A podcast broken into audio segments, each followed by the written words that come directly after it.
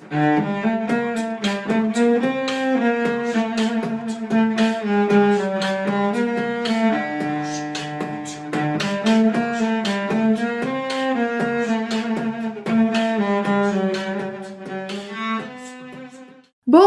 boa tarde, boa noite para você que é torcedora, para você que é torcedor do Santos Futebol Clube. Eu sou Anitta Efraim, esse é o Alvinegras da Vila. Estou com a minha dupla, como sempre, Isabel Nascimento. Como você está, Isabel? E como estão seus dias sem um joguinho de futebol? Tranquilos, meu coração vai bem, minha ansiedade vai bem. Porque por mais que a gente sinta muita falta, jogo de futebol, ele, como sabemos, ele tem muitas chances de acabar com o seu dia, não é mesmo? Então, acho que é importante, assim, é, é muita confusão que a gente tá vendo, né? Ontem aí o Santos foi, a Comebol soltou que o Santos vai jogar ah, em Brasília, o que seria na Vila Belmiro, é, que já foi no Paraguai, já foi na ressacada, agora tá provavelmente vai ser em Brasília. Então a gente está esperando, né? Porque não sabe também se Brasília vai aceitar esses jogos. Infelizmente, aí. É, a Brasília vai, deve entrar em quase um lockdown, ter medidas mais restritivas a partir do dia 1 de abril. Então, a gente não sabe onde vai ser o jogo de volta, mas aparentemente teremos o jogo de ida. O de volta a gente já não sabe bem, né? Então, assim, o negócio é fazer um ótimo resultado na ida, porque se só valer esse jogo, que a gente ganhe, tá? De bons gols, porque vai que eles falam um jogo único. Então é bom que o Santos ganhe. E para isso, hoje a gente trouxe informações da diretamente da Argentina, né, Nick? Conta para nós. Exatamente, a gente conversou com o Diego Paulis, que é setorista do São Lourenço no Diário Olé, que acho que é o jornal esportivo mais conhecido da Argentina, acho que a gente pode chamar assim. E a gente fez uma série de perguntas para ele e a gente vai compartilhar essas perguntas com vocês, as respostas, né, no caso, com vocês hoje e, e comentando. Então, a primeira coisa que a gente perguntou para o Diego foi como joga o São, o São Lourenço e quais são os pontos fortes e as principais dificuldades da equipe. Bueno, el juego de San Lorenzo es difícil de describir, en primer lugar porque Diego Dabo, el entrenador, lleva apenas un par de meses, llegó, llegó hace muy poco tiempo, y lleva pocos partidos también, creo que son siete u ocho partidos.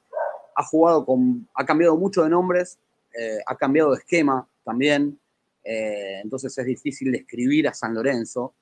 Por Copa Libertadores, ante Universidad de Chile utilizó siempre una línea de cuatro en el fondo, que es donde más cambió. Por momentos, por el torneo local, puso línea de cinco. Eh, pero por Copa Libertadores jugó con, con línea de cuatro, casi siempre en un 4-4-2 supongo que con Santos jugará de la misma manera, eh, tanto de, local como de visitante, ¿no? Eh, dificultades tiene bastantes. Eh, lo que pasa es que, como te digo, hay como varios equipos de San Lorenzo, porque, por ejemplo, el, momento de Monetti en el arco no es bueno, le han hecho muchos goles, pero por Copa Libertadores se está atajando de Becky, que la verdad que está atajando bastante bien, que es un chico juvenil que estuvo a préstamo en Chile hace un tiempo. entonces, es difícil encontrar por ahí las contras. Le falta a San Lorenzo no funcionamento, sem dúvidas, não encontra a equipe. Vamos só parar um pouquinho, porque a Anitta ela ouve de maneira como se estivesse falando em português, mas a gente não. Então vamos dar uma, é uma pausada para dar aí para você explicar. Ele inicialmente falou é, do técnico e depois falou mais taticamente, né, Ni?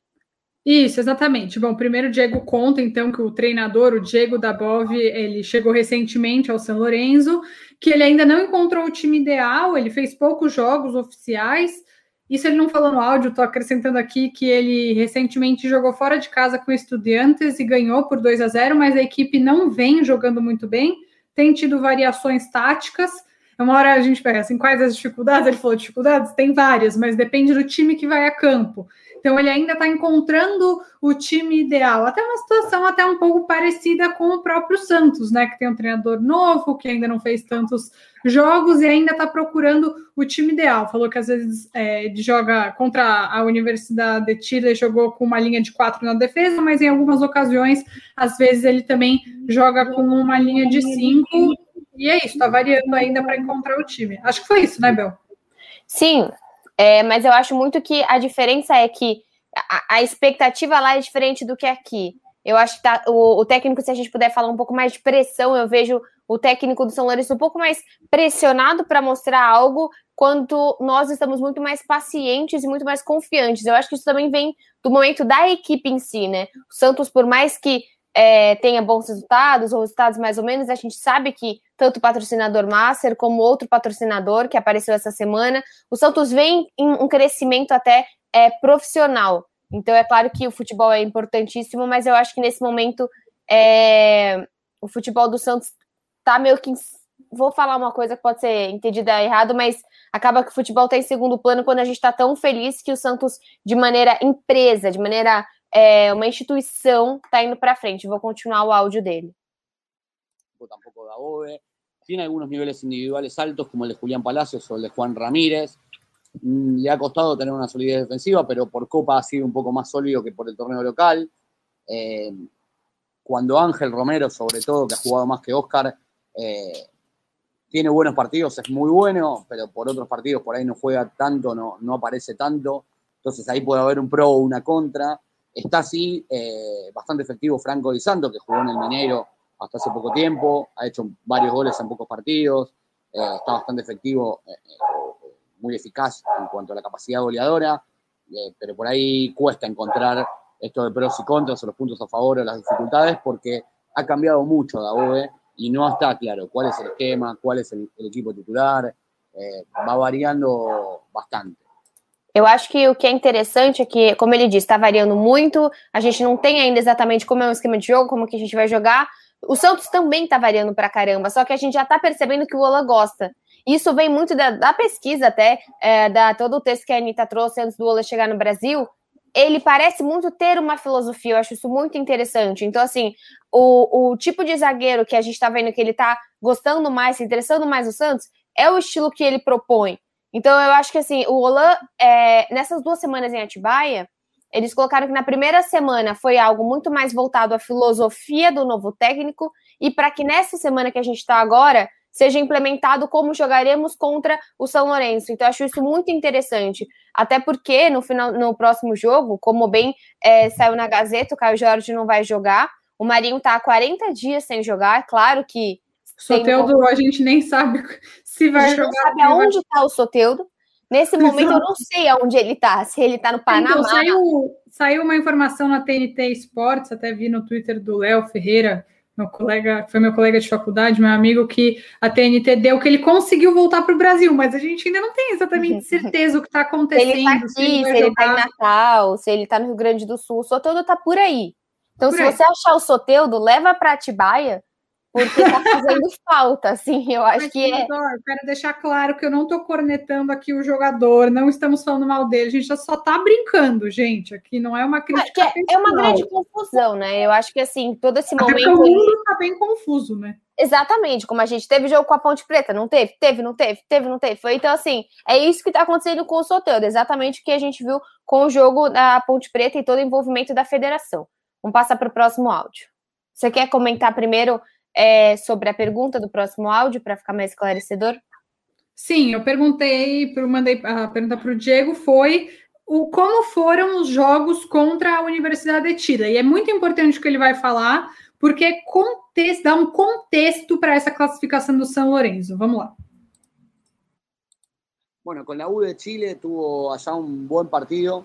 Eh, empezó perdiendo, después lo empató a los pocos minutos y, y consiguió finalmente un resultado favorable por el gol de visitante al empatar 1 a 1, pero jugó un buen partido, sobre todo para lo que venía haciendo San Lorenzo. Eh, y bueno, acá de visitante la verdad que el partido es muy raro. La U de Chile tenía muchas bajas por coronavirus, eh, jugó con una defensa prácticamente emparchada, con, jugadores que no eran defensores, jugando en, posiciones que no eran las suyas, eh, con chicos juveniles, algunos que debutaban en primera. La verdad que fue un partido extraño para analizar. San Lorenzo fue mal, lo ganó bien, con contundencia, eh, pero bueno, no, el rival estava, muito diezmado, assim que é difícil de, de analisar isso.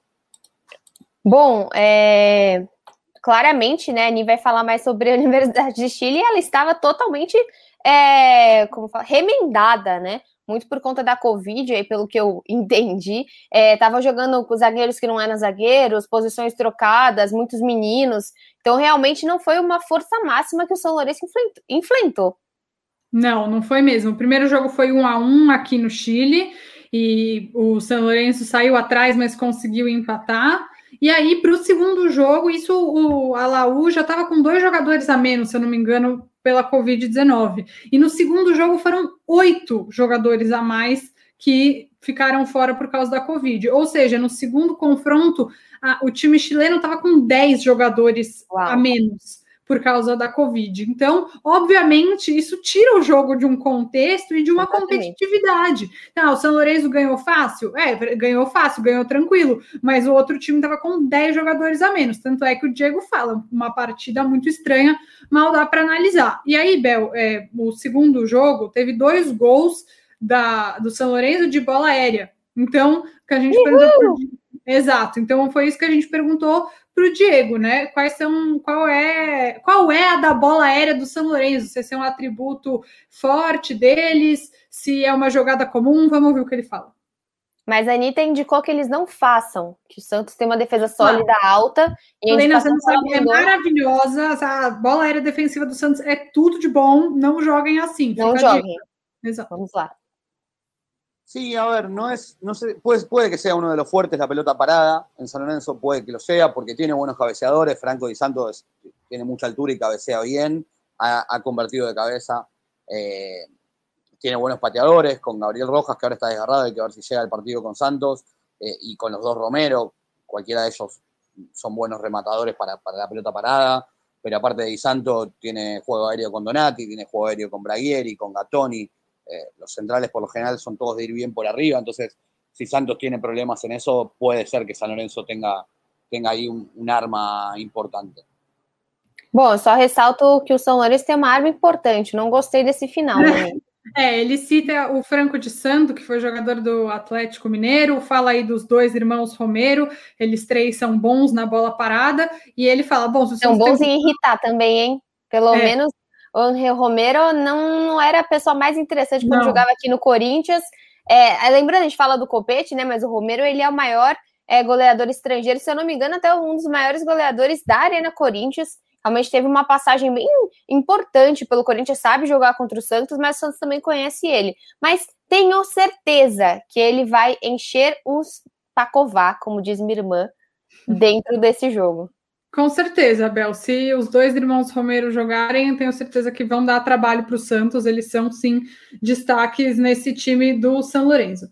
E eu até, é, até queria saber mais sobre isso. Se eles eram de fato, se eles são de fato os, os jogadores mais importantes desse time. Aí o Diego citou alguns nomes para gente que são destaques dessa pra equipe. Para a gente ficar de olho. Vamos ficar de olho nesses colegas. A ver, por nombre, los, principales jugadores de San Lorenzo claramente son los Romero, Ángel y Oscar. Mm, por ahí no tanto por rendimiento ni por participación, porque Oscar está jugando bastante poco con Daboe y porque Ángel ha tenido buenos partidos y otros que no han sido, no ha sido determinante. Vamos a torcer para que contra o Santos no sea determinante, ¿no? Exactamente. ¿Quién más? Eh, en cuanto a rendimientos, eh, Juan Ramírez es el, que, el más regular, el que más ha sostenido buenos rendimientos en el tiempo desde hace un, buen tiempo a esta parte, incluso antes de la llegada de Daboe. Y, hace pocos partidos apareció Julián Palacios en el equipo titular, que es un chico juvenil del club, al que Daboe puso en cancha y rindió muy bien. Eh, rindió muy bien en los partidos de Copa y, ayer frente al Dosivi también volvió, volvió a entrar en segundo tiempo y fue una de las figuras. Así que por ahí por rendimiento ellos dos sean los más, los más importantes. Bom, ele respondeu bem o que bem perto do que você esperava, Nani. Sim. É, os Romeros, eles são é, os maiores nomes, mas ele cita aí outros jogadores é, para ficar de olho. Então, gente, vamos mandar aqui esse podcast para Ariel Rola para já ficar de olho nesses jogadores, para o Santos não ter é, grandes problemas. E até é curioso, né, Bel, que ele não cita o Franco de Santo, apesar dele ter citado o de Santo no, na pergunta sobre a bola, a bola aérea, né? Uhum. Ele não é tão habilidoso, ele não é tão determinante assim quando a gente está falando de bola no chão. E aí, acho que todo Santista deve estar preocupado com esse jogo, sabe que é um jogo grande, um jogo difícil, mas a gente também tem que saber como os jogadores do São Lourenço, como a imprensa argentina, entende jogar contra o Santos. Qual que é a grandeza de se jogar contra o Santos? E é isso que o Diego fala no último áudio. Lembrando que a gente às vezes a gente é, se menospreza, porém somos finalistas da Copa Libertadores, né? Então, assim, se alguém fala, putz, quem é Santos? Alguém nasceu ontem, putz, quem é esse time que a gente vai pegar? Nossa, interessante, ele foi finalista da última desse último campeonato. Então, eu acho que, por mais que o Santos tenha tido modificações grandes, como Veríssimo, como Pituca, não tá podendo contar com o Caio, é, o Santos vem, além das suas, dos seus títulos, vem ainda carregando seu vice-campeonato, né? É uma nhaca, né? Ser vice, mas diz que você consegue chegar lá e que você sabe jogar essa Copa muito bem. Então vamos ouvir. Isso é muito, muito, muito interessante. Sí, sin duda que Santos es un rival difícil. Estamos hablando de subcampeón de América y te tocan una serie de repechaje. Eh, no lo benefició el fixture o el, sorteo en realidad a San Lorenzo, porque la U de Chile, si bien no viene tan bien, es un equipo importante de Chile y, y después le toca el Santos de Brasil con todo lo que, que, significa por historia y por presente de Santos, más allá que por ahí ahora no sea el mismo que el del año pasado o, el de la Copa pasada, pero sí, obviamente que tiene un, rival muy difícil en Santos, muy complicado para, para, jugar esa llave pensando en clasificarse a, lo, la fase de grupos de la Libertadores. Eh, es un rival a respetar y, que sabe que le puede lastimar en cualquier momento.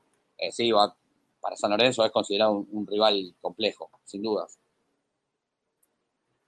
É, foi Bom, isso que você falou antes, que ele ressalta a questão de ter tido bons resultados recentemente, de ser finalista da Libertadores, e mesmo com alterações, o São Lourenço se considerou muito, pelo menos o que ele diz, né, que o São Lourenço se entendeu como muito azarado no sorteio apesar de muitas aspas aqui no que eu vou falar, pelo amor de Deus, a sorte da Universidade é, de Chile ter sido muito afetada pela Covid-19 no segundo jogo, o que sim acabou beneficiando o São Lourenço. É, eles entendem que foi um rival difícil por ser um time grande do Chile, ainda pegando um time enorme do Brasil pela história e pelo presente.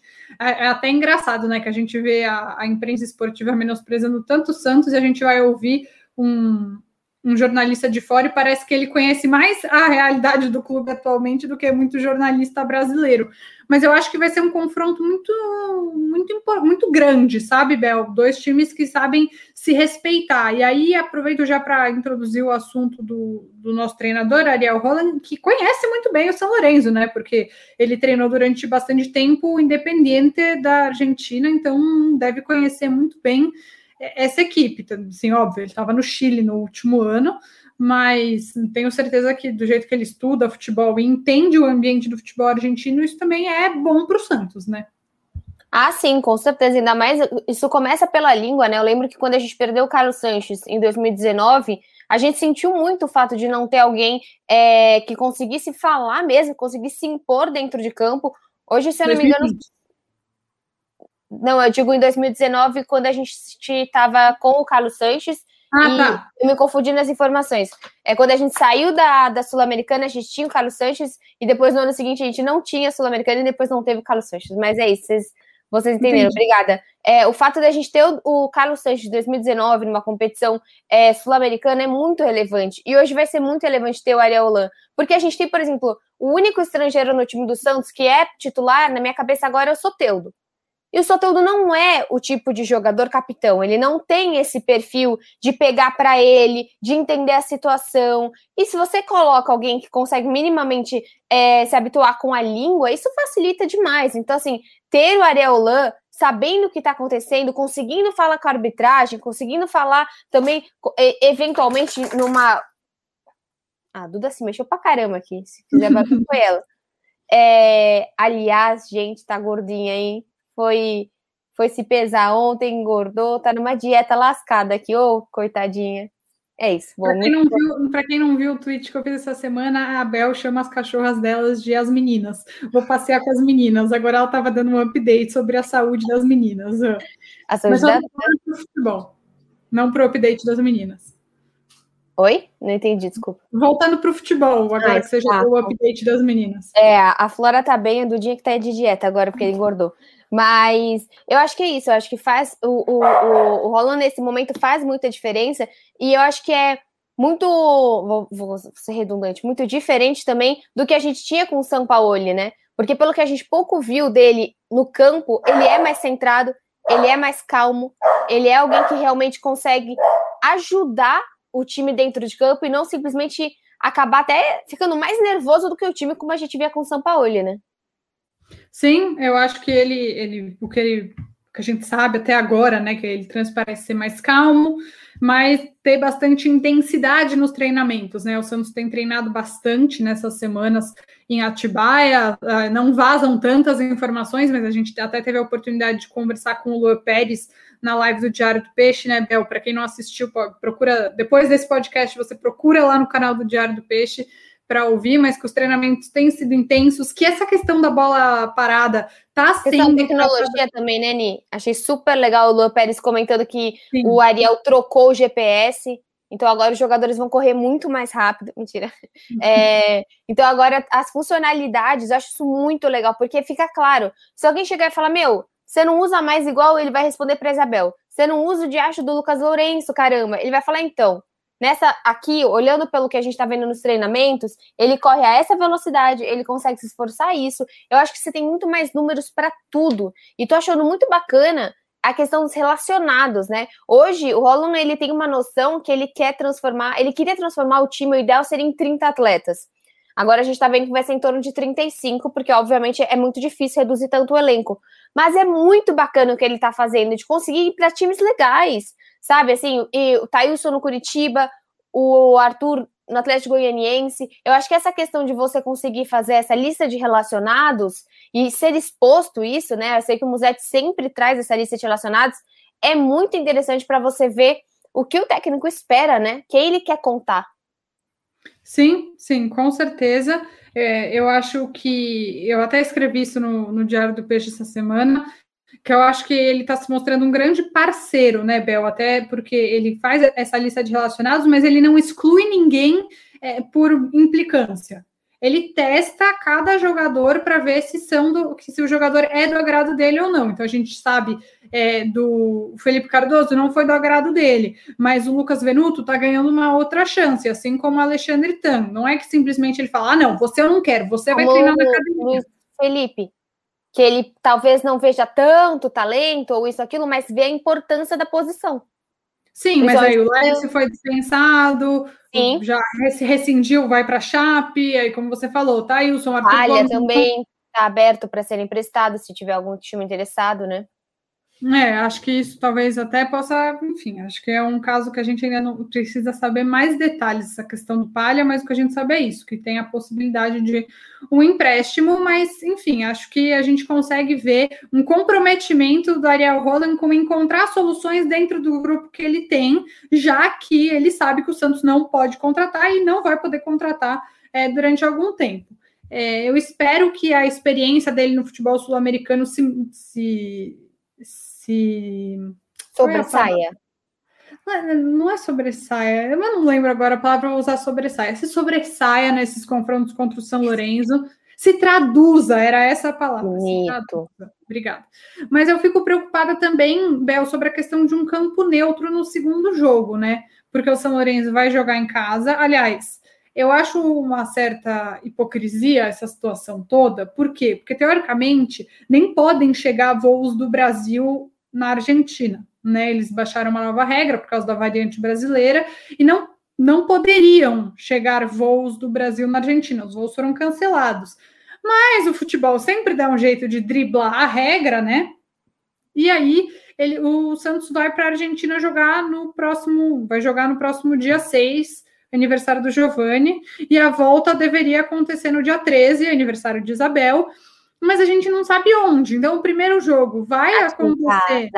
Aqui em casa. A gente vai, eles vão jogar no, na quadra que tem embaixo do prédio da Bel para ela poder assistir de camarote. Mas aí o Santos perde a vantagem de jogar num gramado conhecido, que sabe que tem qualidade. Claro. É muito complicada essa situação. O campo neutro é uma, eu acho, uma desvantagem relevante, mesmo sem torcida. Apesar que Santos Futebol Clube vem fazendo bons jogos fora de casa, né? No passado, sem a torcida, o Santos demonstrou um time bem forte jogando fora de casa. Então, acho que isso é um ponto positivo e mostrou fragilidade na Vila Belmiro, né? Então, eu acho que estão esses dois pontos aí que vamos ver. Isso a gente tá falando do Santos da temporada passada, mas eu acho assim, para a gente finalizar, a gente poderia pensar também num time que a gente jogaria. Eu conversei com o Noronha ontem pro canal, porque simplesmente sem Caio, sem é, possivelmente sem Soteudo, né? O Soteudo a gente não sabe as condições que ele vai chegar. Você imagina o estresse que esse homem está de simplesmente não saber da própria vida, né? A gente tá contando com o Giamota. O Giamota tá, foi de carro para Atibaia, porque qualquer, qualquer momento a esposa dele pode parir, e aí ele pega um carro e vai ver o nascimento do filho dele, né? Do Natan, que está chegando. Não sei se já chegou nesse momento, mas nesse. Hoje, aqui, dia 20, dia 31, o Natan ainda não chegou. Então, assim, as opções do ataque são complicadas. Eu acho que a gente tem uma zaga fixa, a gente tem Luan Pérez e Kaique, aí muito da vontade do, do Olan. A gente tem é, Pará e Felipe Jonathan, não acho que vai alterar, não acho que ele vai colocar o Balieiro. E o João Paulo no gol, né? Até legal a sequência que foi colocada das defesas do João Paulo. Mas na frente, e tem o Alisson. Eu acho que o Alisson, nesse momento, é uma pessoa que não tá tendo havendo alterações. A gente tem a possibilidade de Sandro e Balieiro, ele já utilizou os dois, mas acredito que seja o Sandri. E aí para frente é uma total incerteza, né? Porque é, é, é a, gente, a, gente, tem certeza que a gente vai ter João Paulo, Pará, Kaique, Lua Pérez e Felipe Jonathan, Alisson e Sandri. O que vem a partir daí é a dúvida. O que eu é muito difícil para mim dizer se eu escalaria o Pirani ou o Giamota, porque eu entendo que numa Libertadores, num jogo difícil como esse, a experiência ela acaba contando. É um time que já tem bastante meninos, mas eu, eu acho que o time escalado seria Jamota, Marinho, Lucas Braga e Marcos Leonardo. Eu acho que esse seria o time. E você? É, então, pelo que, pelo que eu tô vendo, a, ideia é mais jogar com o Marcos do que jogar com o Bruno, mas ele vai jogar com o Ângelo. Eu acho que o Ângelo entra nesse ataque com certeza. Então, assim, há opções do Ângelo é, jogar de meia o Ângelo ele pode ou compor jogando de ponta pelo outro lado, pelos treinamentos, né, gente? A gente ainda não viu, mas o Ângelo até de zagueiro ele tá sendo colocado. Então o Ângelo poderia jogar de ponta ou também de meia. Nós também não vimos. Mas a ideia aí, principalmente que os setoristas estão falando, é que vai jogar Marinho e vai jogar Marinho e Ângelo. Então eu acho que assim. Mas aí eu já não acho que a gente. É, eu não. A gente, eu sou treinadora, né? Mas eu não acho que seja inteligente você tirar o Ângelo da posição de ponta direita e deslocar ele para a ponta esquerda, onde ele não rende tanto. Enquanto você tem o Lucas Braga ou o Soteudo, que são duas opções que rendem melhor pelo lado o esquerdo. chegando bem, ele vai jogar. Nem que assim, são cinco substituições. Soteudo é. tá cansado, tchau. Mas assim, Soteudo chegou mínimo. A gente lembra o que ele fez contra o Corinthians ele chegou, ganhou, ganhou a partida e vazou. Então, assim, Sim. o Soteldo tem as condições de colocar a bola embaixo do braço e decidir a partida. Eu acho que a gente tem essa noção. E a gente também tem a noção que o Marinho pode simplesmente não aguentar a partida. Tá em condicionamento, tá treinando pra caramba, mas tem tempo que não joga. Então, assim, basicamente é uma grande bagunça, né? O Noronha acha que ele vai utilizar o Jean Mota de falso 9, que ele não vai usar centroavante, também é uma outra opção. Então, assim, é muito do que o técnico vai avaliar essa semana e vai ser muito mais é, atual do que histórico. Acho que é isso que a gente tem que pensar. Muito mais do que está acontecendo nesse momento, nesse treino em Atibaia, do que o que a gente viu na Libertadores passada, do que o que a gente conhece desse time. Acho que vai surpreender a escalação de, de terça-feira.